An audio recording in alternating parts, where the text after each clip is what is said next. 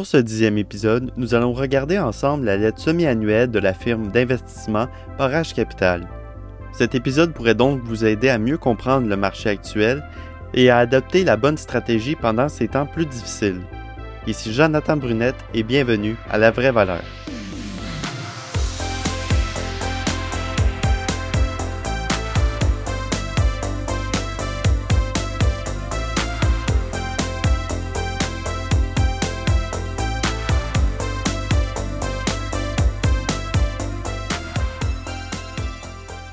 Bonjour et bienvenue à un nouvel épisode de La Vraie Valeur. On est déjà rendu au dixième épisode. Euh, ça a passé vraiment vite et je suis vraiment heureux euh, de voir qu'il y a de plus en plus de, monde qui m'écoute, euh, qui apprécie ce que je fais.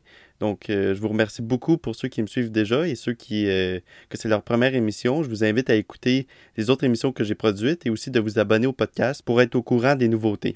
Donc aujourd'hui, nous allons regarder ensemble la lettre semi-annuelle de la firme montréalaise Barrage Capital. C'est une firme d'investissement. On a déjà eu un des gestionnaires là-bas à l'émission qui est Rémi Morel. Euh, mais aujourd'hui, on va voir qu'est-ce qu'ils ont écrit dans cette lettre-là. Euh, j'ai trouvé ça super intéressant parce que la lettre est longue vu qu'il n'y a pas eu d'assemblée annuelle cette année à cause de la, crise du COVID-19. Mais euh, il, donne plusieurs informations pertinentes dans la lettre. Et je vous invite, quand il y a une lettre comme ça qui sort d'une firme d'investissement, de la lire et de vous faire une idée dessus. Comme ça, ça peut vous aider dans vos investissements. Et aujourd'hui, nous allons en fait regarder qu'est-ce qu'ils disent là-dedans et nous allons euh, peut-être aller un peu plus en profondeur sur certains sujets que je trouve plus importants. Mais je vous invite à aller chercher cette lettre-là sur leur site web, euh, puis de la lire. Elle a 14 pages, elle est plutôt longue. Par contre, euh, je vous invite à la lire avant d'écouter ce podcast, comme ça vous allez mieux comprendre de qu'est-ce qu'on parle. Donc, cette lettre semi-annuelle de barrage couvre la période du 1er janvier au 30 juin 2020. Puis, il commence la lettre en spécifiant que durant cette période, le SP 500 a eu un rendement de 1,80% incluant les dividendes et le fonds de barrage a eu un rendement de 21,40% et 17,34% après les frais. Euh, je trouve que c'est vraiment excellent. Puis on va mieux voir euh, en lisant leurs lettres comment ils ont pu avoir des aussi gros rendements dans une période difficile. Donc, on va tout de suite commencer avec euh, un gros sujet qui est abordé dans leur lettre, qui est le changement des marchés boursiers et le changement de l'économie en général. En fait, à cause de la crise du coronavirus, ça a posé problème pour les dirigeants de la société. Ils ont dû en quelque sorte menacer l'économie afin de sauver des vies. Donc pour éviter que les hôpitaux soient trop remplis, euh, ils ont mis en place la quarantaine. Donc au mois de mars dernier, euh, on a dû rester à la maison. Il y a eu de nombreuses entreprises non essentielles qui ont dû fermer. Euh, puis ça, ça a posé problème pour de nombreuses entreprises. il y en a beaucoup qui n'ont pas eu de coussin financier suffisant donc ils ont fait faillite. Puis encore aujourd'hui, même si la quarantaine est terminée, euh, les restaurants, par exemple, ou les, petits commerces travaillent à capacité réduite.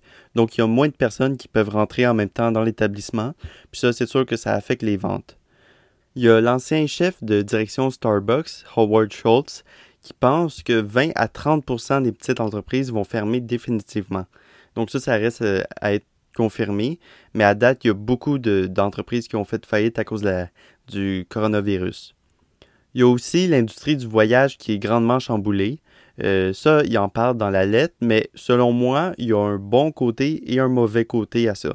Donc, le mauvais côté, euh, j'ai fait quelques recherches et selon le magazine Forbes, euh, les pertes en revenus pour le tourisme international s'élèveraient entre 910 milliards à 1,2 billion de dollars US. Donc, ça, c'est trois fois pire que la crise financière en 2008-2009. Puis ça a un gros impact sur les entreprises qui vivent beaucoup du tourisme, euh, sur les travailleurs de ces entreprises-là. Puis ça met aussi 100 à 120 millions de travail à risque à travers le monde. Puis moi, je vois ça comme une grosse chaîne. Donc s'il n'y a plus de voyages, ben euh, il y a des, par exemple des hôtels qui vont perdre beaucoup d'argent. Euh, plus de voyages, donc il n'y a plus d'avions. Donc les travailleurs à l'aéroport, ils n'ont plus d'emploi. Euh, après ça, on a une baisse de la demande dans les, dans les avions parce que les avions sont moins utilisés. Ils sont, euh, on n'a pas besoin d'en acheter d'autres. Donc, les constructeurs d'avions sont aussi affectés. Puis ça met à pied d'autres travailleurs. Donc, c'est comme une grosse chaîne dans l'économie. Après ça, ces travailleurs-là qui, qui, qui reçoivent plus d'argent vont moins dépenser. Ils investissent moins dans l'économie. Donc, c'est moins bon en général. Par contre, moi, je vois un bon côté dans tout ça. Par exemple, euh, il, y a un moins grand impact environnemental. Euh, en fait, il y a moins d'avions dans, le ciel, donc ça pollue moins. Et les associés de Barrage Capital voient aussi un bon côté dans tout ça.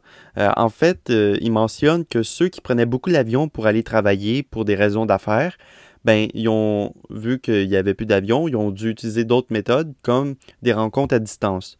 Donc, ça a permis à d'autres entreprises de, de, grossir. Par exemple, il y a Microsoft Teams et Zoom qui sont euh, grandement utilisés maintenant par, euh, pour faire des rencontres de toutes sortes, puis aussi euh, à l'école. Comme moi, à l'université, on va utiliser des, des, des, logiciels comme ça afin d'avoir nos cours.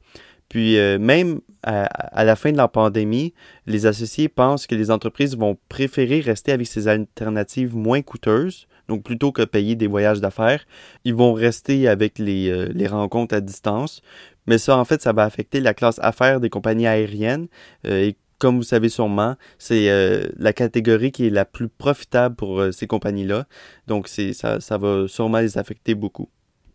Et malgré tout ça, malgré l'impact sur l'économie, euh, les associés restent très étonnés de la remontée rapide des marchés. Il y a plusieurs entreprises, notamment les, euh, compagnies technologiques en bourse, euh, qui atteignent des nouveaux sommets du jamais vu.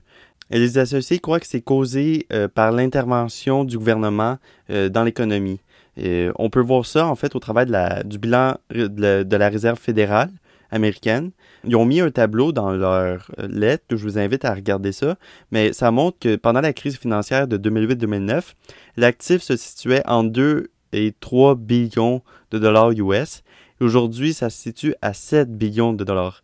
Donc, ils ont injecté beaucoup d'argent dans l'économie. Et les associés croient, et moi aussi en fait, que ça va rester assez haut jusqu'aux élections et peut-être un peu après aussi, mais l'administration Trump euh, semble vouloir garder les, les, marchés à un niveau élevé pour démontrer qu'ils ont bien géré l'économie.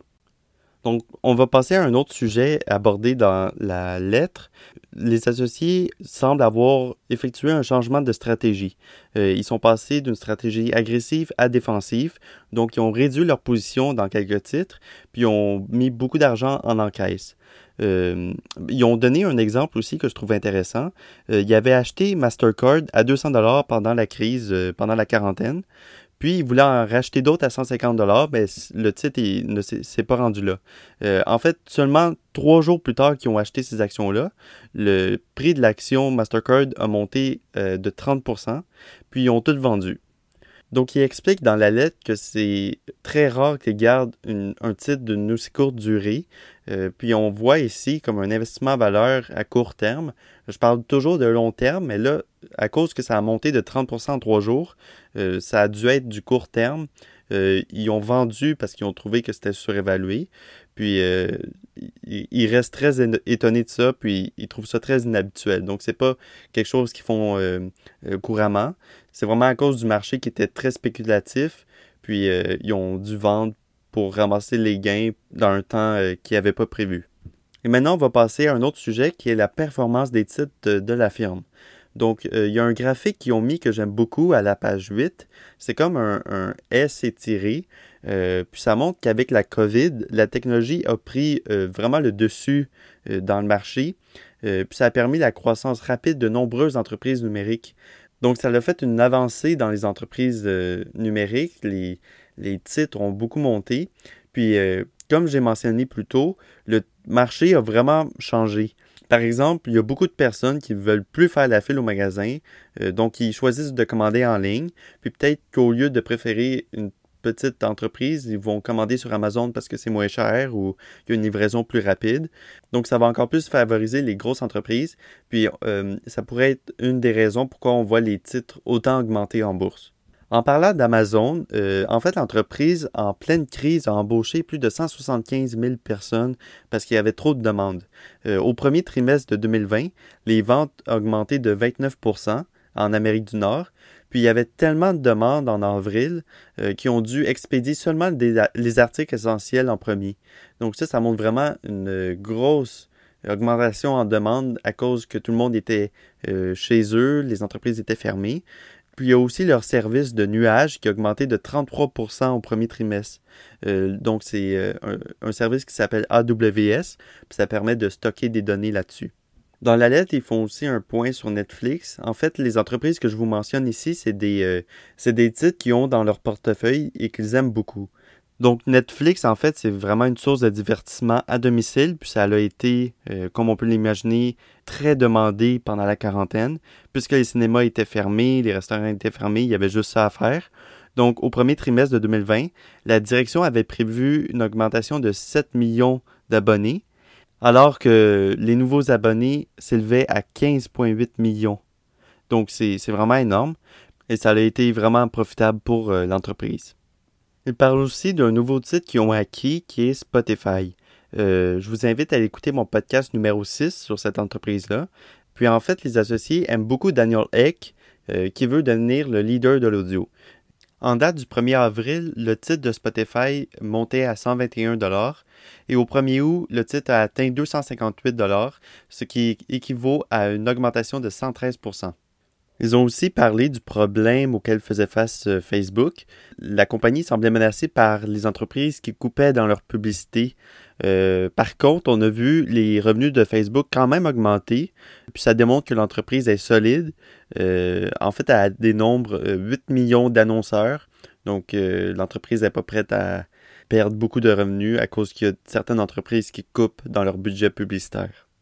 Par contre, il y a Alphabet qui a été plus affecté par euh, les publicités, surtout que 15% de ses revenus proviennent des publicités de l'industrie du voyage.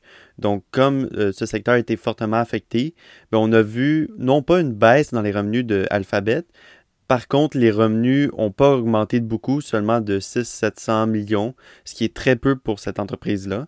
Euh, mais les associés de barrage demeurent optimistes pour le long terme, surtout que Alphabet a plus de 117 milliards de dollars US en encaisse. Maintenant, dans les toutes dernières pages de leur lettre, les associés abordent les ventes qu'ils ont effectuées dans leur portefeuille. En premier, ils ont parlé de la vente d'Apple, euh, puis là, ils, admettent qu'ils ont commis une erreur en sous-évaluant l'entreprise. Euh, moi, je trouve que c'est très humble de leur part, c'est une bonne attitude à avoir. Comme je dis souvent, c'est pas grave de faire des erreurs, mais en autant qu'on s'en rend compte. Ils mentionnent dans leur lettre que peut-être des erreurs comme ça, ça va revenir dans le futur, mais ils essayent de, de faire ça le moins possible. Puis ça arrive de, de faire des, des sous-évaluations. Donc peut-être qu'ils sont encore intéressés par le titre d'Apple et qu'ils attendent une baisse. Euh, ça reste à voir. Mais comme on peut voir, Apple n'a pas arrêté de remonter récemment. Puis le 31 août, elle va splitter ses actions, donc pour les rendre plus abordables euh, à certaines personnes. Ils ont aussi parlé de la vente de Tencent et Alibaba, donc des compagnies euh, chinoises. Donc ils ont vendu ces titres parce qu'ils ont été affectés par un manque de confiance. Par exemple, on a vu le restaurateur Lockin Coffee euh, qui a manipulé ses ventres et le titre avait chuté de 92%. Donc, il y, a aussi des rumeurs euh, que Alibaba euh, aurait commis une fraude.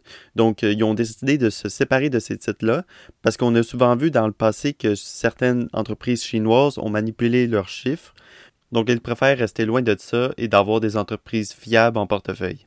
Donc, pour conclure leur lettre, euh, les associés disent qu'ils sont pessimistes pour le futur. Euh, ils mentionnent que Trump semble vouloir maintenir l'économie, comme j'ai dit plus tôt, à cause des élections. Euh, peut-être que ce soutien-là va se prolonger après les élections. Peut-être que le marché va, va chuter après ça. donc, ça reste à voir, mais les associés sont très pessimistes à propos du marché. Euh, par contre, ils mentionnent que leurs compagnies n'ont pas ou presque pas de dette. Donc, euh, ils n'ont pas besoin de, s'endetter non plus pour offrir plus de, produits et faire plus de profits. Donc, par exemple, euh, ça ne coûte pas plus cher à Facebook pour avoir un utilisateur de plus. Donc c'est ça qui conclut l'épisode d'aujourd'hui. J'espère que mes commentaires vous auront aidé à mieux percevoir le marché en ce moment. Euh, c'est sûr que c'est un marché quand même risqué, tout euh, c'est assez spéculatif selon moi. Mais n'oubliez pas que si vous avez des bonnes entreprises, c'est pas celles-là qui vont faire faillite. Euh, je veux dire Facebook avec beaucoup de cash, aucune dette, même si le marché plante, il y a beaucoup d'entreprises qui vont faire faillite, mais Facebook ne devrait pas faire faillite, surtout qu'elle a plus de 2,7 milliards d'utilisateurs actifs. et même que Facebook pourrait acquérir des petites entreprises qui, qui, ont, qui sont en difficulté parce qu'ils ont beaucoup de, cash, justement.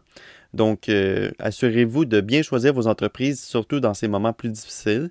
Puis, vous serez sûr de quand même faire euh, un rendement, même si le marché chute. Ça se peut que le titre de Facebook chute aussi, mais c'est clair qu'il va remonter. Donc, je vous remercie encore une fois de, m'avoir écouté aujourd'hui. Pour toute question ou commentaire, vous pouvez écrire à info.commercialinvestissementvaleur.com. Sinon, vous pouvez laisser un commentaire sur la page web du podcast. Je vous invite à aller lire euh, ces pages-là. Le lien est dans la description. Il y a plusieurs informations utiles. Je vais vous faire des fois des résumés. Je vais vous mettre des euh, articles en source. Donc, c'est vraiment quelque chose pour vous aider à la compréhension du podcast. Je vous invite aussi à laisser une évaluation ou un commentaire sur euh, le service d'Apple pour le podcast. Puis euh, je vous invite aussi à vous abonner au podcast euh, afin d'être au courant des nouveautés. Donc on se retrouve la semaine prochaine pour un autre épisode de La vraie valeur.